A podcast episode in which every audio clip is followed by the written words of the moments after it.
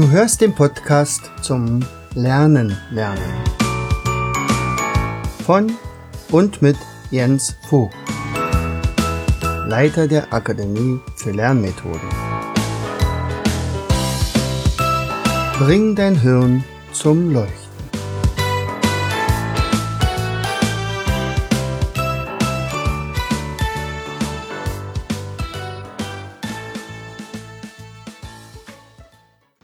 Herzlich willkommen in Vogtis Podcast Show. Bringe dein Hirn zum Leuchten. Hier dreht sich alles rund ums gehirngerechte Lernen. Unser heutiges Thema, nein, diesmal verrate ich es nicht sofort, sondern du kannst dir mal überlegen, worum es heute geht. Sie ist laut Peter Rudel der natürliche Feind der Langeweile. Sie, also unser heutiges Thema, ist das Vergnügen, das sich als Arbeit verkaufen lässt. Und Wilma Eudenbach sagte, sie ist in sich zu sehen, ist eine Kunst. Äh, wer aus ihr schöpft, ist ein Künstler. Na, vielleicht ahnst du jetzt schon, worum es geht. Es geht um die Fähigkeit, Ideen oder Werke in die Welt zu setzen, die entweder neu oder überraschend und wertvoll sind. Jedenfalls so die Definition von Professor Aboden von, aus Sussex. Es geht um Kreativität. So, und äh, eigentlich braucht man nur ein kleines bisschen auf unsere Kinder zu schauen, denn die sind von Hause aus, also von der Natur her, einfach kreativ. Also ich sehe das immer am besten mit meinen beiden Enkeln, dem Finn und dem Fiete. Also wenn man ihnen ein Spielzeug gibt, was eindeutig klar ist, wie man, was man damit zu spielen hat, dann ist das gar nicht so spannend. Aber der Karton, in dem dieses Spielzeug verpackt war, oder am besten noch ein richtig schöner großer Karton, aus dem man vielleicht eine Wohnung machen könnte. Und ähm, oder ein Stück Holz, das plötzlich zum Schwert wird oder ein ähm, anderer Gegenstand, der vollkommen anders ähm, eingesetzt wird, als wozu er eigentlich gedacht war, das, da sieht man diese kindliche Kreativität und unsere Welt braucht kreative Leute. Wir kennen das, wenn zum Beispiel jemand also wir sehen in, in, den kreativen Leuten eher so eine Art Künstler, nicht? Also äh, unsere ganzen Komponisten, Mozart, Beethoven, Bach, Chopin und so weiter, was die an tollen Musiken äh, komponiert haben, das erforderte natürlich Kreativität. Alle Erfindungen, die gemacht worden sind, brauchten diese Fähigkeit. Wenn jemand ein Problem lösen kann, dann muss er wahrscheinlich ganz anders rangehen als alle, die zuvor daran gegangen sind.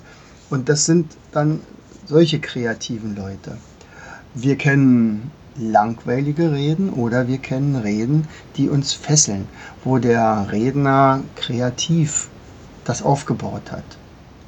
Sehr, sehr viele Spiele sind mit Kreativität verbunden, selbst Tänze oder Romane, Bilder, Rätsel und natürlich auch Witze. Wahrscheinlich die lustigste Art, Kreativität zu zeigen. Und jetzt gibt es ja ähm, auch Untersuchungen, woher kommt denn die Kreativität eigentlich? Was ist das Geheimnis?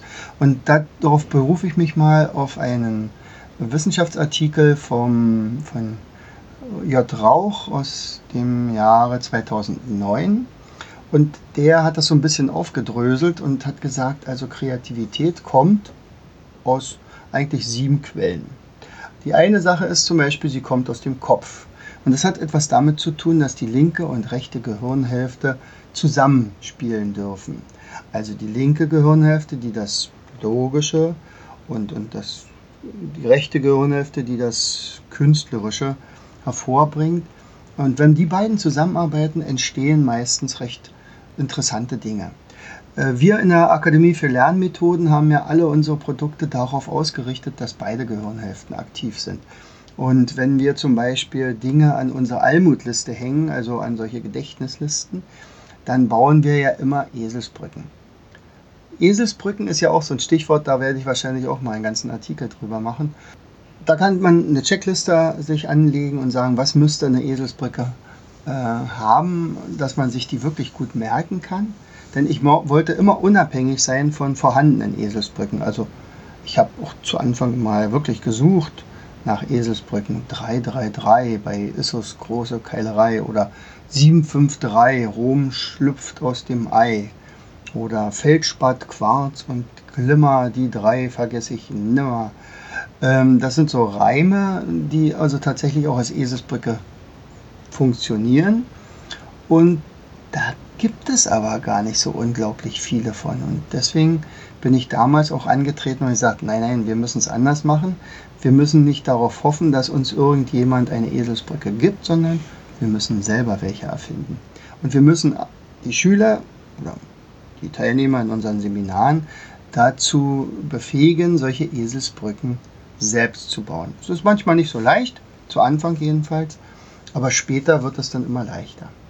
Bedeutsam übrigens für diese Tätigkeit im Kopf ist der Schläfen- und Scheitellappen. Gut. Aber es gibt nämlich kein spezielles Zentrum im Gehirn, wo man sagt, das ist das Kreativzentrum, sondern das ist immer das Zusammenspiel von verschiedensten Zentren. Der zweite äh, Ursache, die zweite Ursache oder Produktion von Kreativität ist häufig auch, wann kriege ich solche Ideen. Ich, ich hatte, glaube ich, schon mal erzählt, äh, wie ich zum Beispiel diese Almut-Technik erfunden habe. Das war wie so ein ähm, Blitz aus heiterem Himmel. Ich sagte, äh, Heureka, ich habe es gefunden. Das hat aber etwas damit zu tun, dass ich mit, mich mit dem Thema schon ganz lange beschäftigt habe. Also das war alles schon da, das ganze Wissensnetz und ich hatte davon sehr viel von Wissen, was also diese Lerntechniken betraf und da war es wahrscheinlich nur eine Frage der Zeit, wann tatsächlich mal was Neues erfunden wurde erfunden wird. Ganz toll ist es, wenn man im Alpha-Zustand ist. Also man darf nicht im Beta-Zustand oder noch höheren Zustand sein, wo man also vielleicht sogar Stress hat. Da funktioniert sowas gar nicht aber im Alpha-Zustand funktioniert das recht gut. Das heißt also, ich habe die Sache vorbereitet, ich habe ein bisschen nachgedacht darüber, dann kam plötzlich die Erkenntnis und baut man das einfach aus und, und verbessert und so weiter und zum Schluss hat man das neue Produkt, ob das nun ein Bild ist oder eine Erfindung oder was auch immer. Die Frage ist natürlich nur, ist es nutzlos oder ist es wertvoll? Ja, und die dritte Sache, also man könnte auch wirklich sagen, sie kommt aus der Bildung. Also je intelligenter jemand ist, desto eher fällt ihm wahrscheinlich auch etwas ein, weil das, das, das Wissensnetz einfach größer ist. Und äh, da braucht man natürlich verschiedene Fähigkeiten und Wissen aus mehr als einem Gebiet.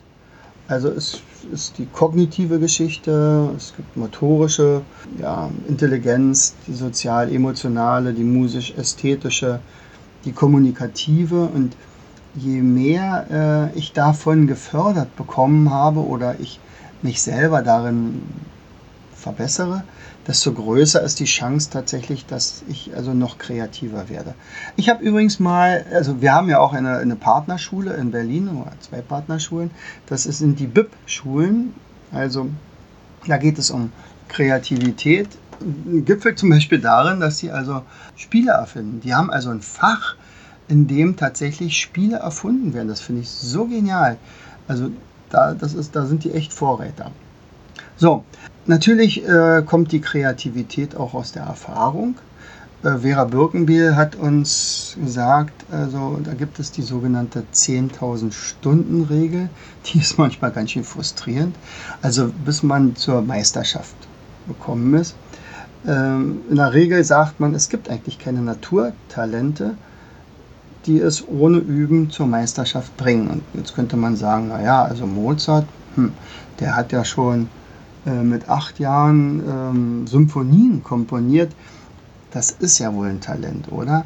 Natürlich ist es ein Talent. Aber Leute, der hat bis dahin tatsächlich vielleicht 20 oder 30.000 Stunden Klavier, Geige und so weiter gespielt. Denn sein Vater hat ihn ja schon mit, von frühester Kindheit an ähm, darauf geeicht. Ja, also je mehr Erfahrung ich etwas von etwas habe, also desto größer ist natürlich die Chance, dass ich auch in dem Bereich sehr kreativ werde. Der fünfte Aspekt ist, äh, Kreativität kommt auch, also die Quelle davon ist auch aus der Persönlichkeit. Ja, und ähm, es ist natürlich die Frage, ob ich nun so ein Langweiler bin, dann werde ich wahrscheinlich kaum irgendwas erfinden. Oder ich bin hellwach und neugierig und engagiert. Ich ordne mich vielleicht nicht so gerne unter.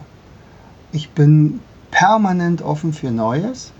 Also wenn, wenn ich zum Beispiel irgendeine neue Methode kennenlerne, dann bin ich also sowas von hellwach, äh, dass ich die also in mich aufsauge und dann sofort gucke und ausprobieren muss und ähm, so wie beispielsweise jetzt vor kurzem. Wir haben da so einen, Bausteine aus Lettland uns gekauft. Die sind ähm, ungefähr 20 cm mal 10 cm und 10 cm hoch.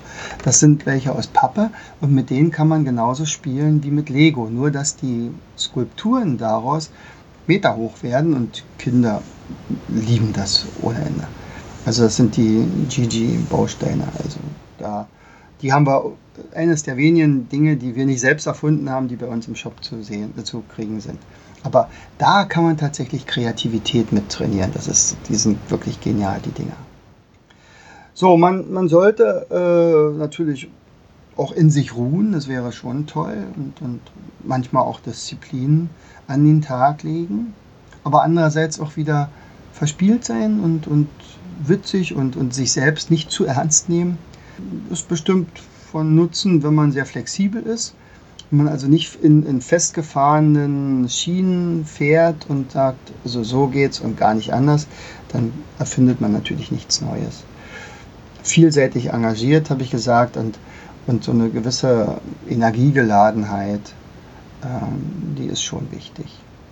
Und wenn man das so auf den Punkt bringen würde, sagt, ein kreativer Mensch ist einfach unkonventionell. Der, der hält sich nicht an Regeln. Also das gibt ja so eine, so eine Pyramide, nicht? Also wo man, man wäre Birkenbiel, der Lernberg und wo man also zum Beispiel sagt, hier unterste Etage, das sind also die Anfänger und dann gibt es die fortgeschrittenen 1, fortgeschrittenen 2, dann gibt es die Profis und zum Schluss der Meister. Und, und äh, während man in der untersten Etage die Regeln zu befolgen hat, äh, stellt man bei einer Profi-Stufe schon die, die Regeln ja, in Frage bzw. bricht sie und in der Meisterstufe, da stellt man einfach neue Regeln auf. Mir ging es ja zum Beispiel so mit, mit Mindmapping. Also natürlich bin ich auch angesprochen worden, auch von namhaften Leuten und sagen, Mensch, pass mal auf, deine Mindmaps, das sind doch gar keine Mindmaps wir haben doch mal festgelegt, die Regeln sind, es darf nur ein Wort pro Zweig und auf Ast, auf jedem Ast nur ein Wort stehen. Und du machst einfach nur, du machst ja äh, Wortgruppen oder du schreibst oben und unten drüber. Oder bei dir gibt es nur acht Äste, bei uns dürfen 16 Äste sein oder 20, das spielt ja gar keine Rolle. Sag nein. Das ist halt kreativ. Ich habe also die Regel einfach geändert und habe gesagt, nein, fürs Lernen macht es viel mehr Sinn, wenn man Zusammenhänge drin hat und, und die natürlich strukturiert hat. Das ist einfach dann eine neue Qualität. So, und man könnte auch sagen, äh, die Kreativität kommt aus dem Flow. Das heißt also, wenn man erstmal dabei ist, dann vergisst man die Zeit. Wisst ihr, Leute, äh, das ist so geil, wenn man, wenn man genau dabei ist und, und, und, und man weiß ganz genau, also ich bin kurz davor, eine Sache zu erfinden oder, oder eine Lösung zu finden für ein Problem und dann ist man so lange dabei, bis man es dann hat. Da kann ich absolut nachvollziehen, dass also ein Mozart nächtelang nicht geschlafen hat, weil er einfach nur komponiert hat. Und wenn die Stück dann fertig war, ist er vollkommen äh, erschöpft und zusammengebrochen und hat dann ähm, lange Zeit geschlafen. So, ne? aber, aber das ist Floh. Und, und das ist die Zeit der höchsten Konzentration und man vergisst einfach Zeit und Raum. Ja, also wenn ich zum Beispiel im Seminar bin und, und meine Teilnehmer hängen an den Lippen, ähm, dann vergesse ich auch alles. Also dann brauche ich meine Tochter, die dann mir so einen Zettel hochzeigt, der sagt, Achtung, noch zehn Minuten, ansonsten würde ich durchziehen und ich würde, ich würde nicht essen, nicht trinken, mich nicht ausruhen. Das ist Flow. Wenn dann nachher alles verpackt ist und wir im Auto sitzen, dann komme ich langsam wieder runter und dann, dann merke ich, wie, wie erschöpft ich eigentlich bin. Aber in dieser Phase, auch wenn ich jetzt ein Spiel entwickle oder ein Mindmap zeichne und sage, oh, ich glaube, das wird richtig cool, dann bin ich dabei. Und wenn man mich dann fragen würde, sag mal, wie spät ist es denn eigentlich? Ich sage, du, ich habe gar keine Ahnung. Ich weiß nicht mal, ob, ob Tag oder Nacht ist. So, die letzte äh, Sache, woraus Kreativität entstehen könnte, ist aus der Umwelt. Also, wie äh, kommuniziere ich mit anderen Leuten? Gibt es zum Beispiel besondere Schulen, Kreativitätsschulen? Ich habe es schon vorhin gesagt. In Berlin kenne ich ein paar. Der Professor Mehlhorn hatte damals diese Schulen erfunden und ich hatte damals seine Bücher schon gelesen in der DDR-Zeit. Äh, der ist wirklich genial, der Mann. Vollkommen begeistert bin ich von dem Institut von Hasso-Plattner in Potsdam. Ich habe es kennengelernt äh, in einer, auf einem Kongress von dem Entrepreneur Summit. Dort wurde diese School of Design Thinking vorgestellt und seine Geschichte. Die Geschichte ist die, also Hasso Plattner ist vielleicht bekannt als der, einer der Begründer von SAP und Milliardär und äh, hat also sehr viel Geld, aber auch ein Querdenker. Und so war es auch nicht ungewöhnlich, dass die Stanford University von, aus den USA ihn einfach mal eingeladen hat und gesagt, wir haben hier eine tolle neue, neue Sache. Guck doch mal, ob das nicht wert ist, unterstützt zu werden, also finanziell unterstützt zu werden. Und da hatte er also dieses Prinzip erstmal kennengelernt. Da ging es also darum, Studenten aus allen Richtungen ganz unkonventionell mit einem Problem zu konfrontieren und dann aus einer ganz außergewöhnlichen Richtung vielleicht an dieses Problem heranzugehen. Das fand er so toll, dass er gesagt hat, ja, ich unterstütze euch, aber nur unter der Bedingung, wenn ich in Deutschland davon ein Institut errichten kann. Und das ist dann diese die School of Design Thinking in Potsdam geworden. Und ähm, die Strahlkraft solches Instituts besteht darin, einfach neue, vollkommen überraschende Formen der Zusammenarbeit zu ermöglichen. Das Prinzip ist immer das gleiche, es muss nutzerorientiert sein und es müssen, müssen möglichst ganzheitliche Lösungen her. Und die gehen eigentlich nur durch Querdenken. Also wie sieht das konkret aus? Man kannte das Problem beispielsweise bei den Entwicklungsländern, dass jedes, jedes zehnte Kind äh, weltweit ähm, zu früh geboren wird und daran stirbt. Also äh, die Frühgeburtenversorgung in Entwicklungsländern ist katastrophal. Die können sich nämlich so einen Brutkasten wie bei uns in Deutschland nicht leisten. Also so ein Brutkasten kostet 38.000 Euro.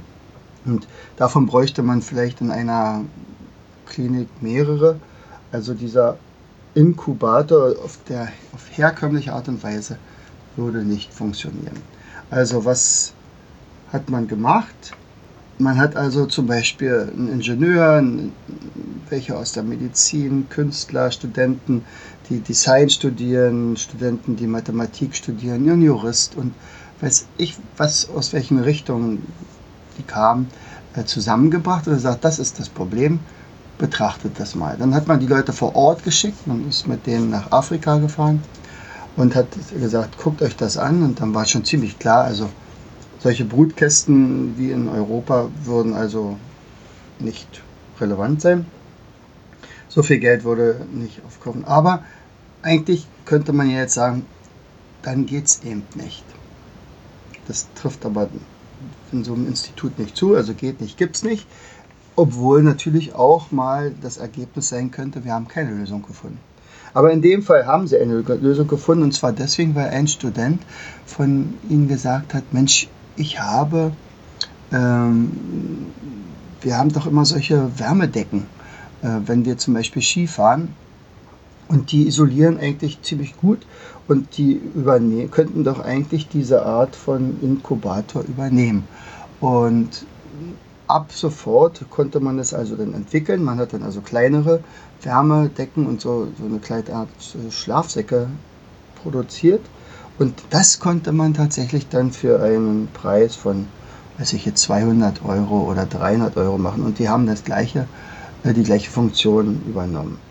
Ich habe äh, letztens mal recherchiert, also mittlerweile gibt es auch einen, einen 23-Jährigen, der einen aufblasbaren Inkubator entwickelt hat. Der kostet 250 Euro. Und die werden hauptsächlich in Flüchtlingscamps, Flüchtlingscamps äh, eingesetzt, was natürlich genial ist, weil gerade in diesen in der heutigen Zeit, wo also so viele Menschen auf der Flucht sind und in Camps leben müssen, äh, da ist ja die medizinische Versorgung erst recht schwierig. Ja, also es ist sehr beruhigend, dass es solche Institute mittlerweile gibt. Ich würde mir wünschen, dass solche Kreativfächer auch in die ganz normalen Schulen Einzug nehmen würde. Also warum nicht in jeder Schule Spiele erfinden? Warum nicht in jeder Schule fachübergreifend zusammenarbeiten, um irgendwelche Probleme zu lösen? Das kann man alles machen. Also Kreativität ist eines der wichtigsten Kompetenzen, die wir unseren Schülern beibringen können. In diesem Sinne, herzlichst dein Jens. Du hörtest den Podcast Das Lernen lernen.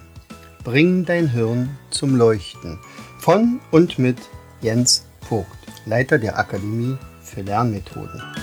Ich möchte dir heute als mein Podcast-Hörer etwas Besonderes schenken. Du erhältst meinen kostenlosen 8 Lektionen Online-Kurs, wie du in der Hälfte der Zeit ab sofort doppelt so viel lernen kannst. Schicke einfach dazu eine SMS mit Lernen, Leerzeichen, deine E-Mail-Adresse an die 71117. Kommst du nicht aus Deutschland, wähle die 0049 17 86 66 21 11. Gern lade ich dich ein, uns auf unserer Internetseite zu besuchen. Klicke einfach auf www.afl- jv.de. Bis zum nächsten Mal. Herzlichst, dein Jens Vogt.